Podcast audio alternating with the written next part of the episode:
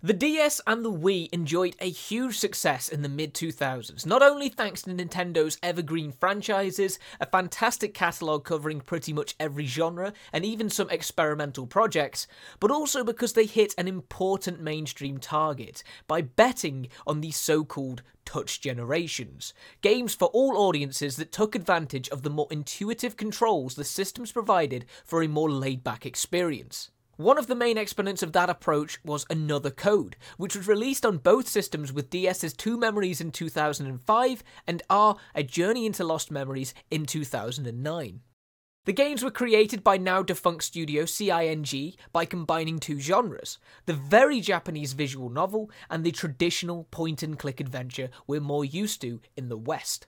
The fact that the two games gathered a significant cult following among both gamers and newcomers alike didn't have so much to do with their exciting plots or their elaborate puzzles. They weren't either, to be honest. The key to their success was mostly about the tone, the art, the interesting way they used their controls, and above all, Ashley Mizuki Robbins.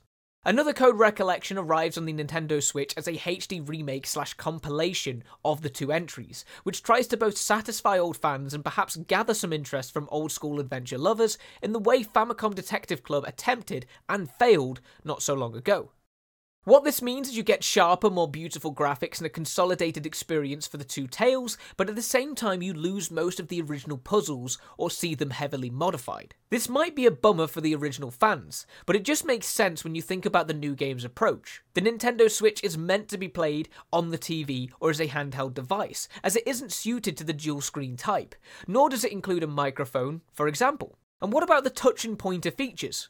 Well, it does use the tilting sensors of either the device or its controllers occasionally, but for some reason, the developers didn't want to utilize the touchscreen or the cursor capability of the hardware. So this is purely buttons and sticks for the most part, which takes away a good portion of the hardware magic the original had.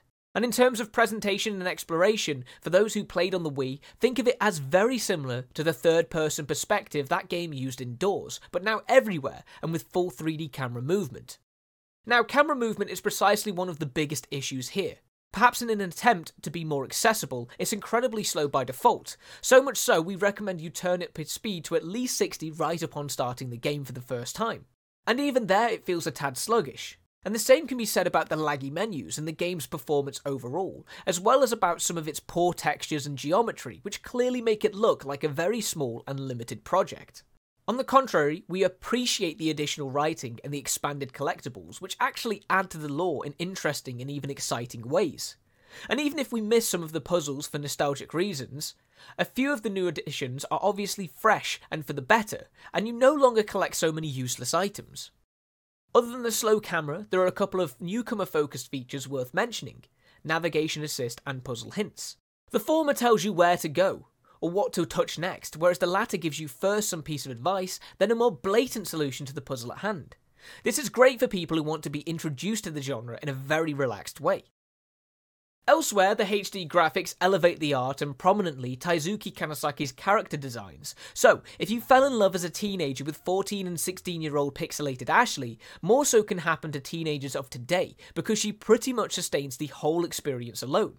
Other characters, including the lovable at first D, end up being shallow or uninteresting, despite the aforementioned additional writing. This has the same effect it had so many years ago when you compare the two games. The first one's six hours feel tighter and better packed than the sequel's thrice long events.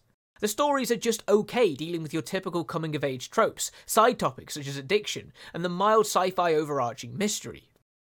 One could look at another code as some sort of precursor to the style Life is Strange made popular some years ago, with the slow paced narrative, the contemplative angle, the arty touch, the lovable teenager main character, and the paranormal twist to the stories. But with the 2000 hardware trick gone, not even the added voice acting manages to make the experience more engaging for today's audiences, as everything feels a bit too dull, lo fi, foreseeable, and rudimentary.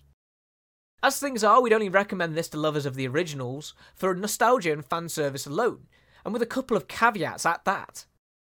If you're looking for way more intricate and engaging anime stories dealing with the mind, you have a great alternative in the two AI The Somnium Files games on the same platform.